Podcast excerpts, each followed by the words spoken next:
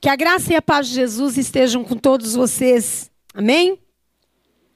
E eu quero que você repita comigo: graça e paz. Graça e paz. Você pode repetir? E nessa, amém. E nessa manhã eu quero conversar um pouquinho com você sobre essas duas palavras: graça e paz. Eu quero conversar sobre essas duas palavras. E se eu perguntasse para você, é, para você me dar uma definição sobre a palavra graça, o que você definiria como graça? Amor imerecido. Se eu pedisse para você é o favor imerecido, né? Se eu pedisse para você definir a palavra paz, qual seria a definição que você daria para essa palavra? Pensa aí graça e paz. E geralmente a gente começa uma oração, a gente começa com cumprimentando a comunidade, cumprimentando a igreja com essas duas palavras, graça e paz, da parte do Senhor. Não da nossa parte, mas da parte do Senhor nós podemos oferecer para as pessoas a graça e a paz de Jesus. Então, se eu fosse definir rapidamente a palavra paz, eu definiria como ausência de conflitos, foi mais ou menos isso que ficou aí no teu coração, não é? Então, graça ao favor imerecido e paz à ausência de conflitos. Mas nessa manhã eu quero trabalhar algumas coisas a mais, porque é verdade, é certo, é certo. A graça é um favor imerecido de Deus para com as nossas vidas. E a paz é sim uma ausência de conflitos na nossa vida. Mas eu quero trabalhar com você nessa manhã alguns detalhes importantes sobre essas duas questões e o que Deus pensa acerca da graça e da paz dele em relação a nós. O apóstolo Paulo, ele fala muito nas suas cartas sobre graça e paz. Em cada igreja que ele passava, para cada igreja que ele escrevia, presencialmente ou por carta, e hoje nós podemos falar online, eu, o apóstolo Paulo ele falava sobre a graça e paz. E ele oferecia a graça e a paz do Senhor àquelas pessoas.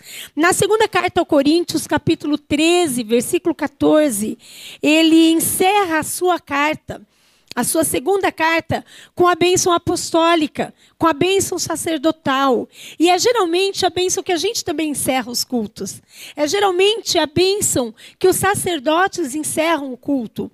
Ah, em 2 Coríntios 13, 14, o apóstolo Paulo diz assim: Que a graça do Senhor Jesus, o amor de Deus e a comunhão do Espírito sejam com todos vocês. Então, com certeza, você, você que está na sua casa, já ouviu muitas vezes essa oração. Que a graça do nosso Senhor Jesus Cristo, com o amor de Deus o Pai, que a, que a comunhão do Espírito Santo esteja com vocês. E assim a comunidade é despedida para que volte para sua casa. Também e, e, e, essa bênção, essa é, 2 Coríntios 13, 14, essa menção aqui foi feita para a igreja de Corinto, através do apóstolo Paulo. Mas com a igreja de Roma, também ele dá essa mesma, faz essa mesma menção da graça e da paz de Deus, da graça e da paz de Cristo sobre as pessoas. E ali então ele começa se apresentando quem ele é, o chamado sacerdotal dele, o apóstolo Paulo, já para a igreja de Roma, não mais para de Corinto. E ele começa então a se apresentar ali e falar do seu chamado, testemunhando acerca da sua vida e acerca da vida de Cristo, dando testemunho de quem Cristo era, de quem Cristo é. E ele então inicia o seu discurso com aquela igreja de Roma, está em Romanos 1, 1 7. Ele diz assim: A todos os que estáis em Roma, amados de Deus, convocados para ser santos, graça e paz a vocês da parte de Deus, nosso Pai, e do nosso Senhor Jesus Cristo. Também na igreja de Éfeso, da mesma maneira, o apóstolo Paulo, lá em Efésios 2, de 8 a 10, ele diz: Porque pela graça sois salvos, por meio da fé, e isso não vem de vós, é dom de Deus. Não vem de obras para que ninguém se glorie, porque somos feitura dele, criados em Cristo Jesus para as boas obras, as, as quais Deus preparou para que andássemos nela. Então a gente vai vendo que o apóstolo Paulo ele tinha essa dinâmica esse entendimento de abençoar na entrada ou na saída, mencionando a paz e a graça de Deus, a paz e a graça de Jesus sobre as pessoas. E nós vamos entendendo que nós necessitamos da graça do Senhor.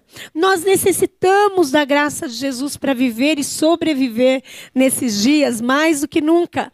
Nós precisamos da paz do Senhor para nos mantermos em pé e focados focados na, na nossa família, focados na nossa vida profissional, focados no reino de Deus e no entendimento de que nós estamos mantidos de pé e nós podemos viver em paz com paz e na paz. Então eu queria né, falar sobre, é, sobre, sobre essas duas situações, sobre essas duas, duas bênçãos de Deus sobre a nossa vida nessa manhã.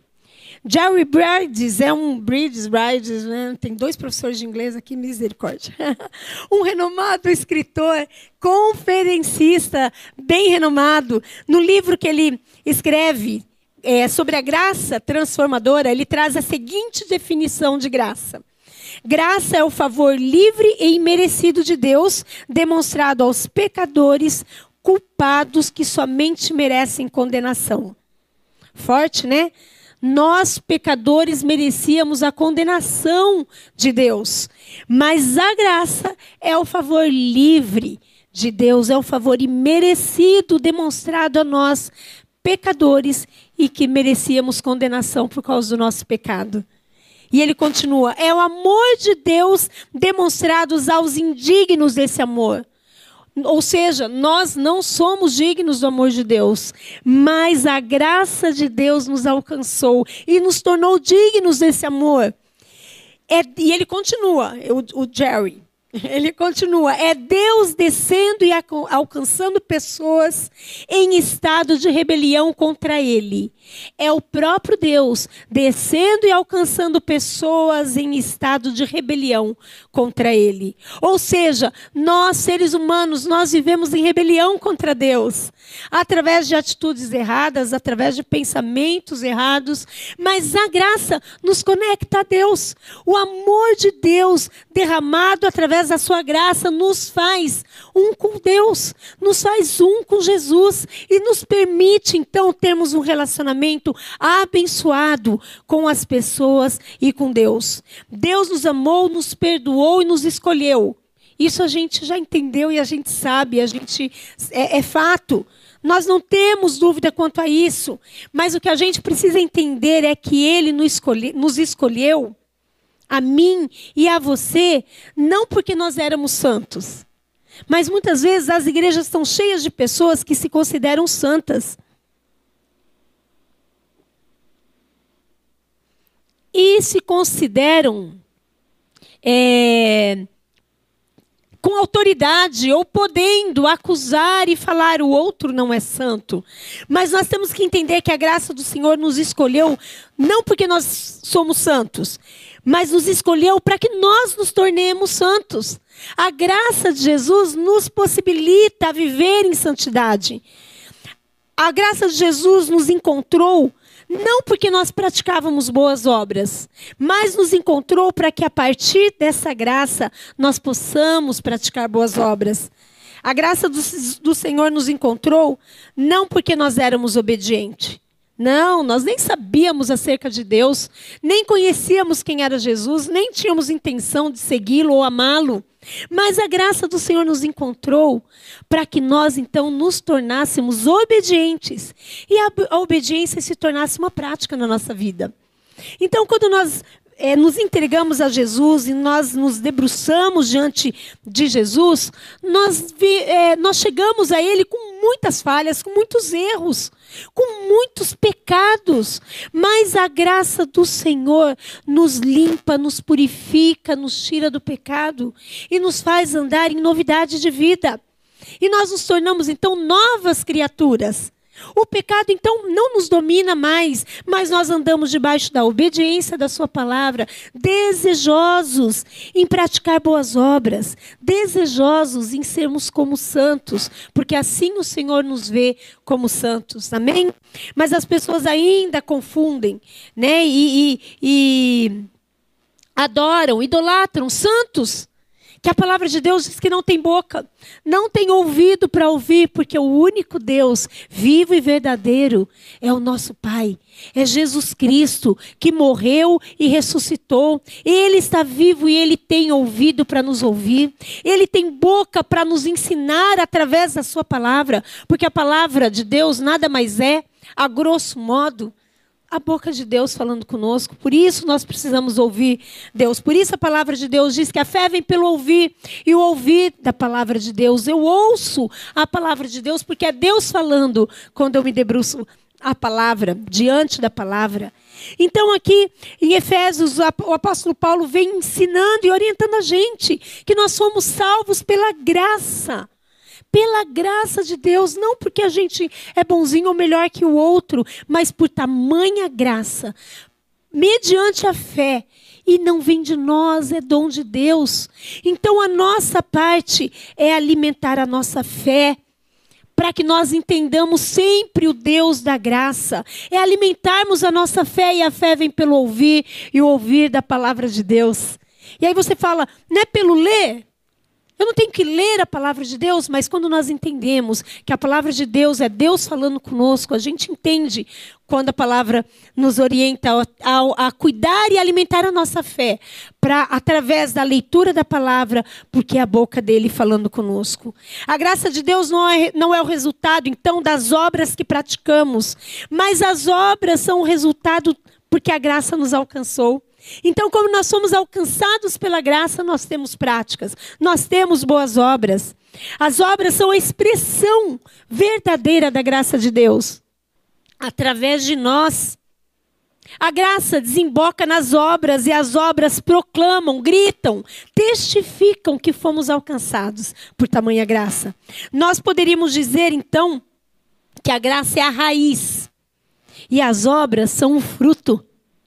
E a palavra de Deus diz que pelo fruto nós seremos conhecidos. E a palavra de Deus nos orienta a ter fruto que permaneça. Mas só a graça do Senhor, que é a raiz, que é a base para as nossas vidas, nos possibilitará dar frutos abençoados, frutos que alimentam, frutos que permaneçam. Amém? A graça, então, é a base da nossa salvação. A fé é o meio da nossa salvação. É pelo qual nós somos salvos, pela fé. E as obras são a evidência da salvação. Então, se nós somos salvos, nós temos obras, e isso por meio da fé. A causa do amor de Deus, então, manifestado na sua graça, na, por nós, a nosso favor, não é por nós mesmos, por quem nós somos, mas é pelo amor, e é por Ele mesmo por Ele mesmo, Ele decidiu nos salvar e derramar da sua graça. Ele nos amou e nos salvou, então, nos salvou, não por nosso merecimento, mas apesar de nós não merecermos nada, Ele decidiu derramar da sua graça. Devido ao pecado, nós não merecemos nada, mas a sua graça nos tirou do pecado e tirou o pecado de dentro de nós. Ele decidiu derramar da sua graça não por conta das virtudes que a gente tenha, mas a despeito de quem somos, Ele derramou da sua graça. E isso vai tornando-nos é, pessoas mais apaixonadas por Jesus e mais parecidas com Jesus. Essa graça nos aproxima, nos conecta a Deus. 2 Coríntios 12, 9 o apóstolo Paulo vem ali relatando e falando das lutas que ele enfrenta, dos problemas que, que ele é acometido e de tantas confusões na vida dele. E ele vem falando que ele tem um espinho na carne e por três vezes ele ora para que esse espinho seja retirado. Mas aí o Senhor diz a ele: A minha graça te basta porque o poder se aperfeiçoa na fraqueza. De boa vontade, pois, mais me gloriarei nas fraquezas, para que sobre mim repouse o poder de Cristo. Então o apóstolo Paulo, ele estava pedindo, Deus, me livra dessa, eu não aguento mais, está difícil, está complicado. Eu acho que eu não vou dar conta, eu não vou aguentar. Aí o Senhor vem para ele e fala, Paulo, a minha graça te basta. Então, nas nossas vidas, hoje, nos nossos dias, quantas vezes a gente fala, Deus, não dá mais, não estou aguentando, não. Não vou dar conta, não estou suportando. Mas que nós lembremos, em nome de Jesus, dessa palavra, desse versículo, que nós tenhamos isso na nossa mente. A graça de Deus nos basta. E se nós estamos nos sentindo fracos, Ele nos aperfeiçoa. Na nossa fraqueza, Ele nos derrama força. Na nossa fraqueza, Ele nos derrama poder. Nós precisamos ter esse entendimento para viver os dias maus, para viver os dias bons. Pra, e, e, ele fala ali nesse texto que o espinho na carne, ele entende, então, é para que ele não se vanglorie. Deus permitiu na vida dele aquele espinho. Em nome de Jesus, que nós não precisemos ter espinho na carne para que a gente não se vanglorie, amém? Mas se eu fosse aqui te perguntar, quem tem o espinho na carne? Eu creio que a maioria ia falar, eu tenho. Você não tem noção. Eu vou te falar qual é o meu espinho na carne.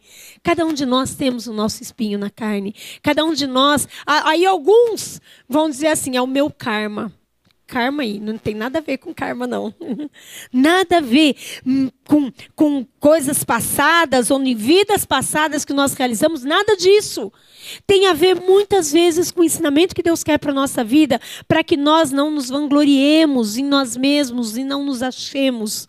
Como muitos pensam que são salvos por aquilo que fazem, são salvos pelas suas obras. A palavra de Deus, então, é clara em nos dizer que nós somos salvos pela graça ah, pela graça de Deus. E essa graça que nos salvou, que já nos salvou, essa graça nos dá força quando nós estamos fracos.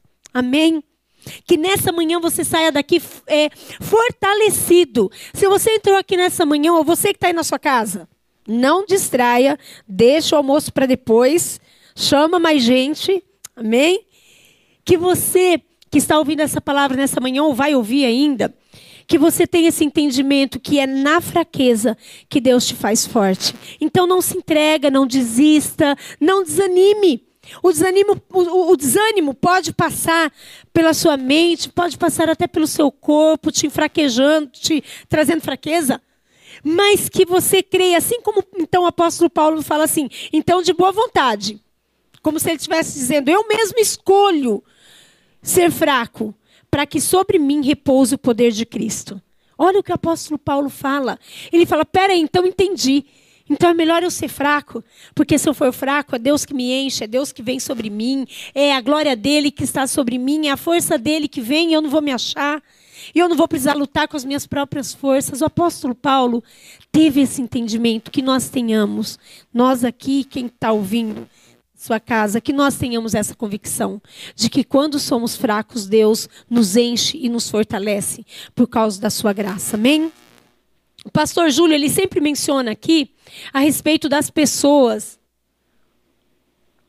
cantores, artistas, alguma pessoa que tem uma certa proeminência, né, na sociedade, na mídia, e quando elas são ovacionadas, ou lugares onde elas cantam ou se apresentam com milhares de pessoas, e elas são ovacionadas, idolatradas, aplaudidas. E por que que essas pessoas, elas muitas vezes não encontram paz? Por que, que essas pessoas, muitas vezes, quando vão para suas casas ou para os hotéis, ou vão para o seu momento de, é, pessoal, solitário, por que, que elas não sentem paz, sendo que elas foram ovacionadas, adoradas, idolatradas? Por que, que elas não encontram a paz? Porque o ser humano, o ser humano não foi criado para ser adorado. O ser humano não foi criado para ser idolatrado. Então, essas pessoas, esses homens, essas mulheres não aguentam a glória.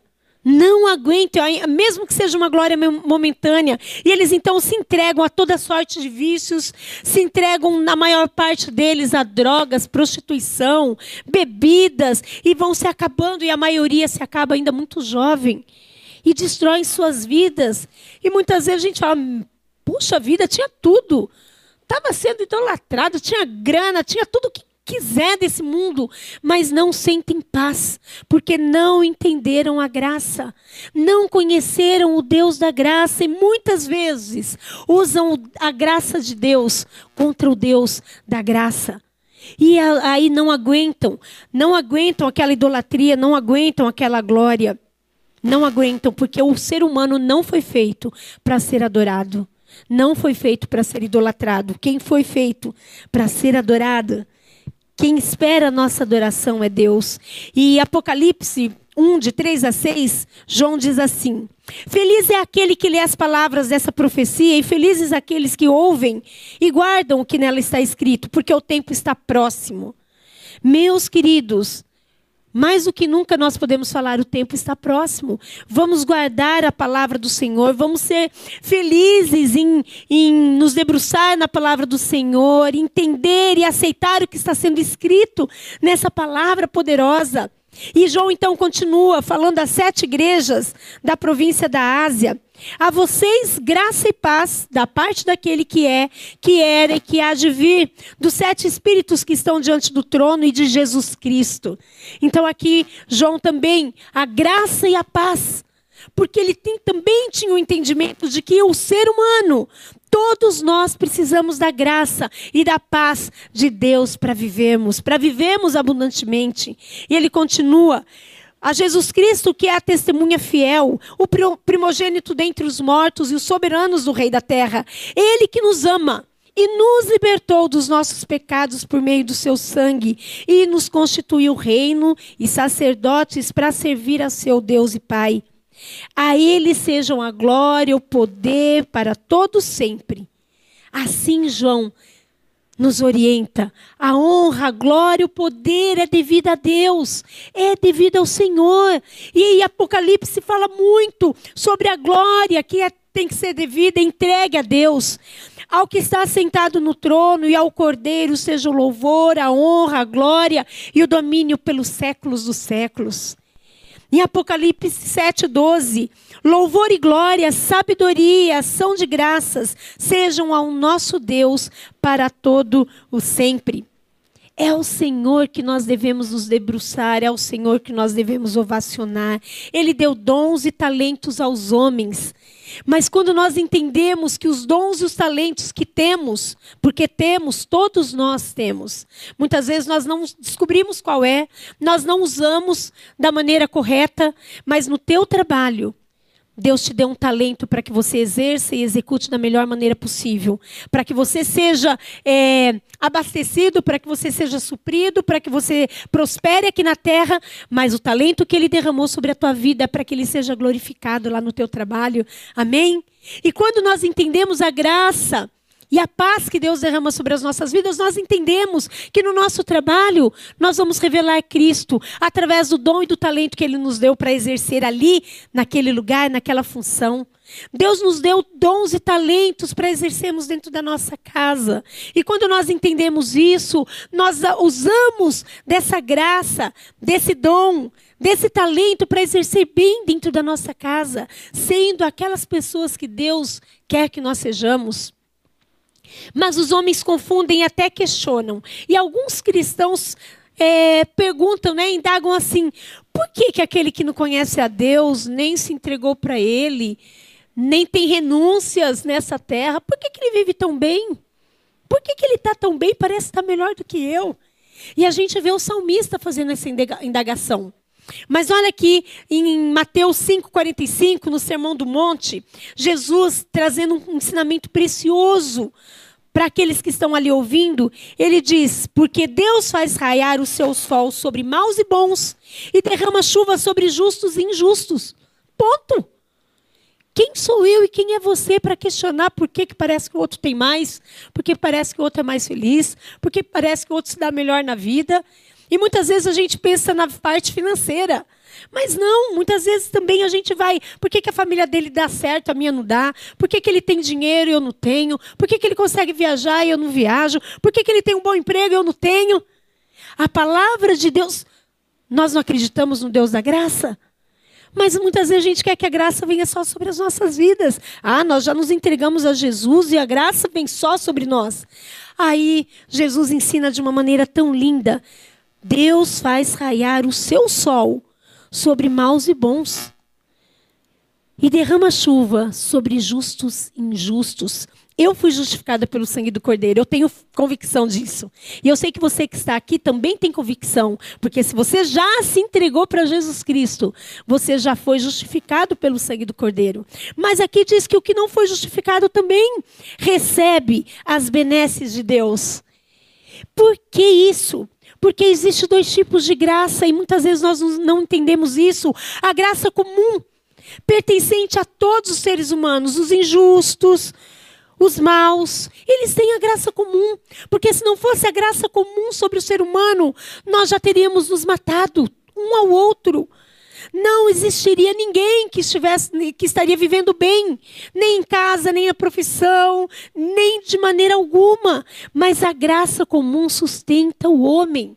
E nessa graça comum, enquanto a graça comum está sobre todas as vidas, sobre todos os seres humanos, há a possibilidade desse ser humano conhecer Jesus e se entregar à graça especial.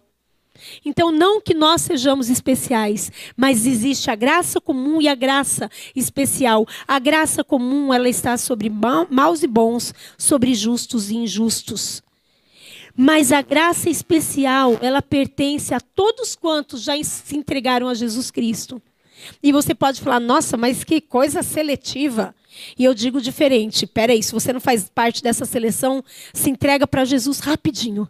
Se entrega para Jesus rapidinho, se você não está nessa parte seleta aqui.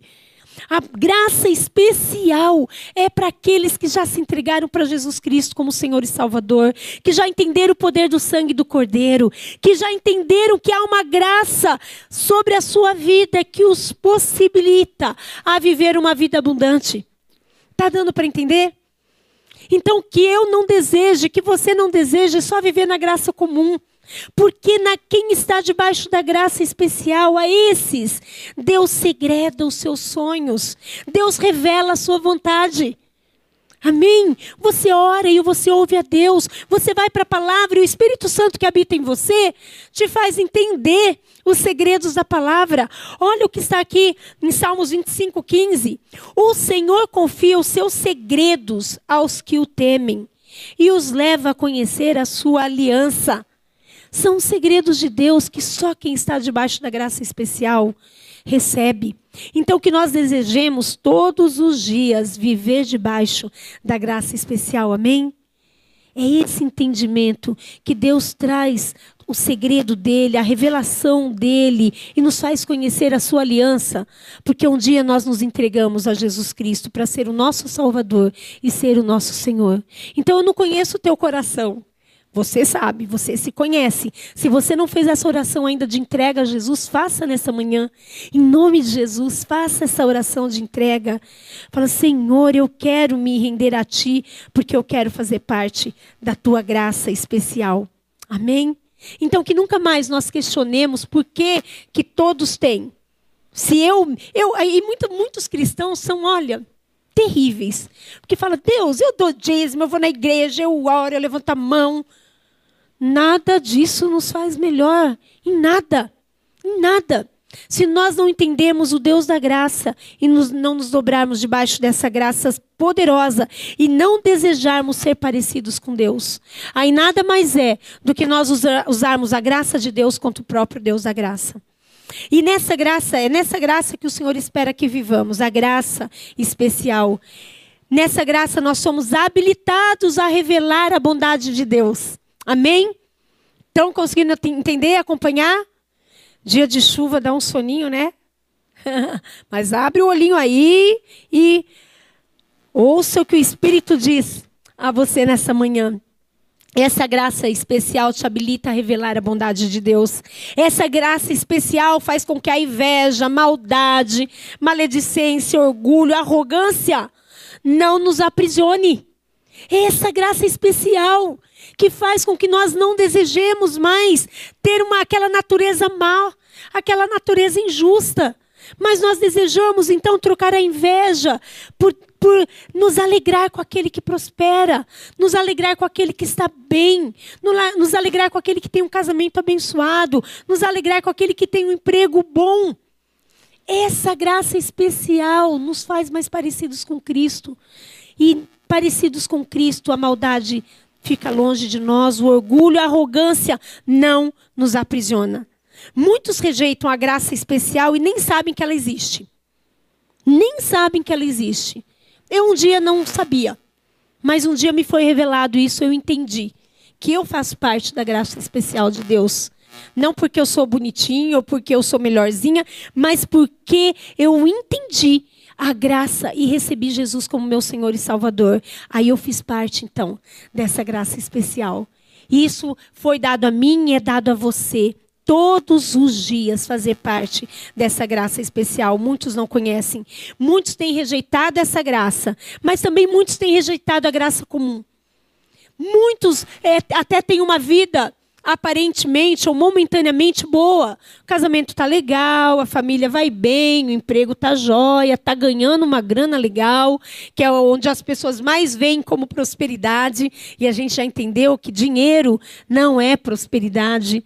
Prosperidade é entender quem é Deus, entender quem nós somos em Deus. Aí nós somos prósperos em tudo em todas as coisas, mas muito tem, muitos têm rejeitado essa graça comum quando não dão a, o valor devido, quando não dão a, a, a, honra devida a Deus. Fala, eu consigo tudo na força do meu braço, eu sou o cara, eu sou a mulher mais habilitada e capacitada da face da terra.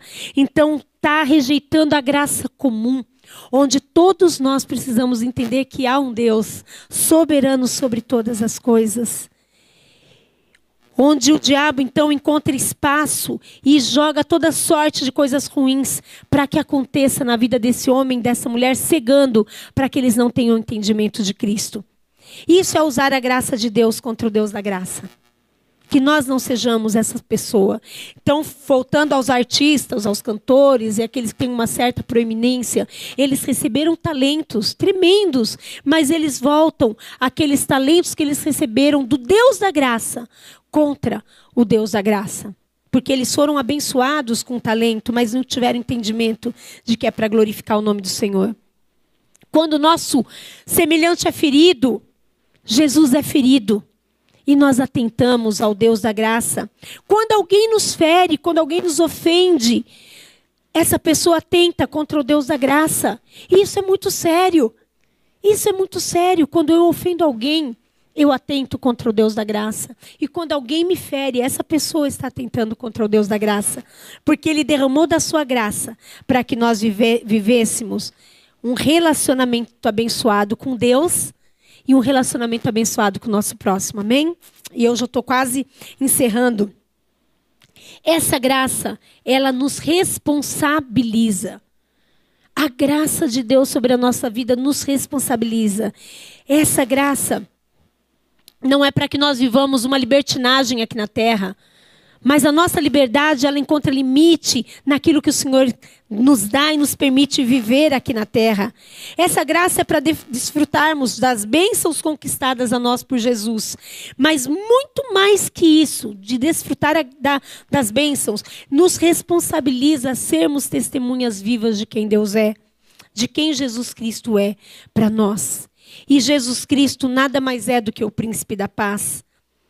E há duas ou três semanas atrás eu preguei sobre Isaías 9. E as crianças aprenderam sobre Isaías 9. E o nome desse menino é Maravilhoso Conselheiro, Deus Forte, Pai da Eternidade e Príncipe da Paz.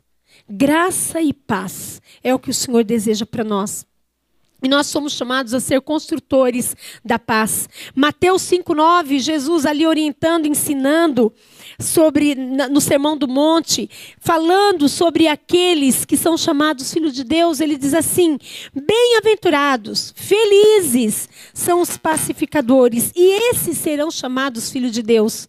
Mas só consegue ser pacificador quem já entendeu a paz de Deus. Se eu não entendo quem é Deus, se eu não tenho a paz de Deus, eu não consigo ter paz ou ser pacificadora na vida do outro. E qual é o oposto da paz? Qual é o oposto da paz? É a guerra. Não é? A guerra é a forma mais brutal e desumano dos ressentimentos entre as pessoas.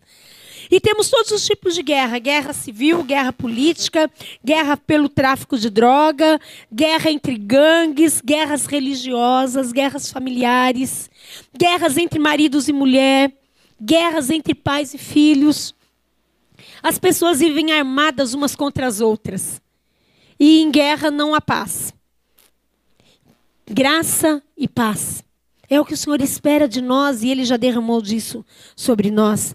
Ao contrário, então, do que a Bíblia diz, a voz maligna, a voz do diabo, que muitas vezes soa ao nosso ouvido, é: no que depender de você, faça o máximo de guerra com todas as pessoas que você puder. Conquiste o que é seu. Vai para cima. Isso é o contrário do que a palavra de Deus diz. A palavra de Deus diz que o mundo precisa de construtores de paz. E Deus conta comigo e com você para sermos construtores da paz. Paz em Jesus. E eu falo esse versículo muito clássico muito clássico. João 16, 33, que diz: Nesse mundo vocês terão aflição. Então, aflição, guerra, né? esse mundo de guerra que foi que eu falei. Contudo, tenham ânimo, tenham bom ânimo, ou vencer o mundo. Mas o mais legal desse versículo, queridos, o que vem antes, né? nesse mundo, e a gente fala decore, salteado, de olho fechado, a criançada aprendeu: nesse mundo tereis aflições, mas tem de bom ânimo, ou vencer o mundo. E a gente aprende isso. Mas muitas vezes a gente não tem a dimensão do que isso representa na nossa vida. Jesus aqui está falando: eu lhes disse essas coisas para que vocês tenham paz em mim. Eu estou dizendo isso para que vocês tenham paz em mim. Nesse mundo você vai ter aflição, mas na aflição você pode ter paz. Mesmo na aflição você pode ter paz, porque eu venci o mundo e você vai vencer também. Então, paz em Deus, tenham paz em mim paz em Jesus. E ele diz: tenha paz em mim. Você vai passar por luta, você vai passar por enfrentamento. Você passou por um 2020 que você nunca imaginou na vida, ninguém nunca imaginou. Mas tenha paz em mim. Não permita com que essa aflição te roube a paz. Não permita que a aflição que você vive roube a paz do outro. Porque você vive num estado de guerra, um estado de conflito existencial. Não. Paz não é então somente ausência de guerra. Pode-se viver sem guerra e assim mesmo não viver em paz. Pode não viver em guerra, não tem conflito, mas não tem paz. Não tem paz interior, não está em paz com Jesus, não tem a paz de Deus. Já o discípulo verdadeiro, ele pode estar num ambiente de guerra, mas permanecer em paz. Amém? Que nós vivendo em ambiente de guerra, porque muitas vezes nós não vamos ser tirados de ambientes de guerra, mas que no ambiente de guerra nós vivamos em paz, porque nós entendemos que o Deus da graça está sobre nós e está em nós. E Jesus faz uma distinção entre a paz que o mundo oferece e a paz que ele nos dá. E é a paz que ele nos dá que nós precisamos. Não é a paz que nós temos no dinheiro, não é a paz que nós temos no trabalho, não é a paz que nós temos na família estável. Não, nada disso nos mantém em paz. A paz que Deus nos oferece, mesmo se nós estivermos com a ausência de alguma dessas situações, nós temos a paz de Deus em nós. E a, a, distinção, então, que ele faz da paz do mundo e da paz que ele dá, ele diz em João 14, 27, Deixo-lhes a paz, a minha paz te dou, não a dou como o mundo a dá. Não se perturbe o seu coração, não tenha medo. Porque se a gente colocar o nosso, nosso estado de paz nas coisas ou nas pessoas, nós vamos viver com medo. Por quê? Porque hoje nós temos, amanhã a gente pode não ter. Hoje a gente pode ter dinheiro, hoje a gente pode ter um bom emprego, amanhã pode não ter. Se nós estivermos achando que a nossa paz está nas pessoas, hoje essa pessoa pode estar caminhando do teu lado, pode ser seu amigo fiel, pode ser seu irmão em Cristo ali falando que vai ser fiel a você e contigo, mas amanhã pode não ser. Isso pode mudar. A pessoa pode não estar mais do teu lado, a pessoa pode ter te abandonado em N situações e acaba a nossa paz. Não. Não tenham medo, porque a paz que você precisa estar estabelecido não é a paz desse mundo, mas é a paz de Deus. Amém? A paz de Deus que guarda o coração e a mente dos, das nossas vidas como discípulos do Senhor. E Paulo então fala sobre essa paz. Não andeis ansiosos por coisa alguma, mas em tudo, em tudo, tudo é tudo né? Então, a gente pode colocar o trabalho, pode colocar a família, pode colocar a doença, pode colocar o dinheiro, pode colocar a igreja, pode colocar ministério, tudo. Não andem ansiosos por coisa alguma, mas em tudo, pela oração e súplica e com ação de graça, ações de graças. Apresentem seus pedidos a Deus. Então, se a gente está passando por um um conflito, uma luta existencial, um medo, um temor, vamos apresentar isso ao Senhor. E ele diz: e a paz de Deus, que excede todo entendimento, guardará os seus corações e as suas mentes em Cristo Jesus. Amém? Então a gente pode ter.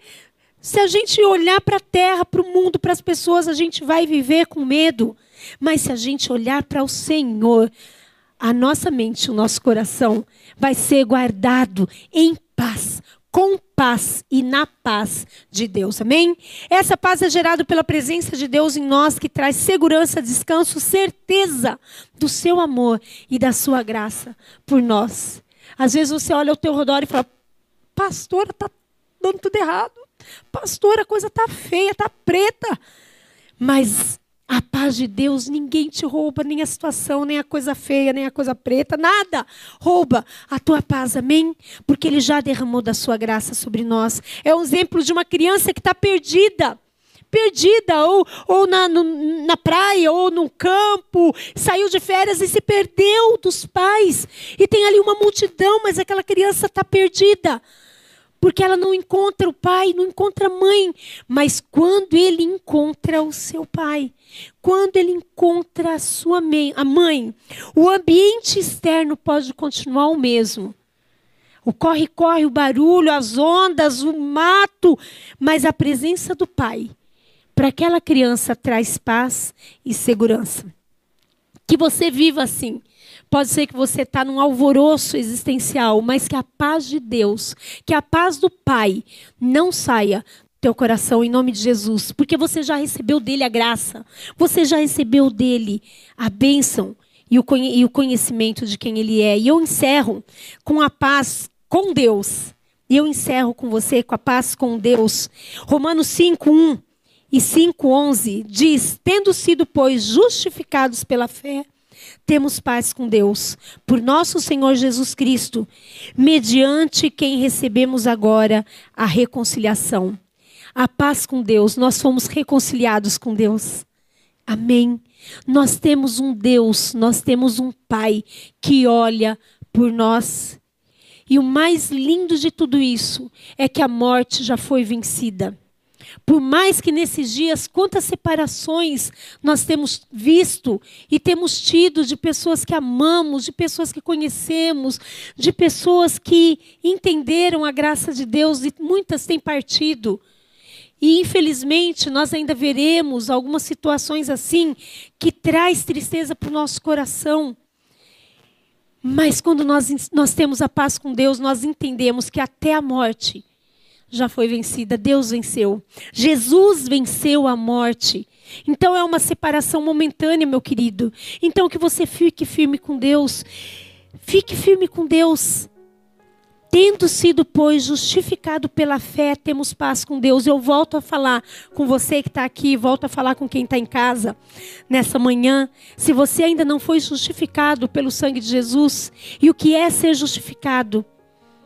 É se entregar para Jesus. O sangue de Jesus nos justifica.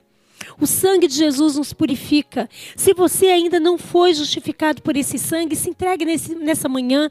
Em nome de Jesus, faça uma oração onde você está. Diga, Jesus, eu me entrego a Ti.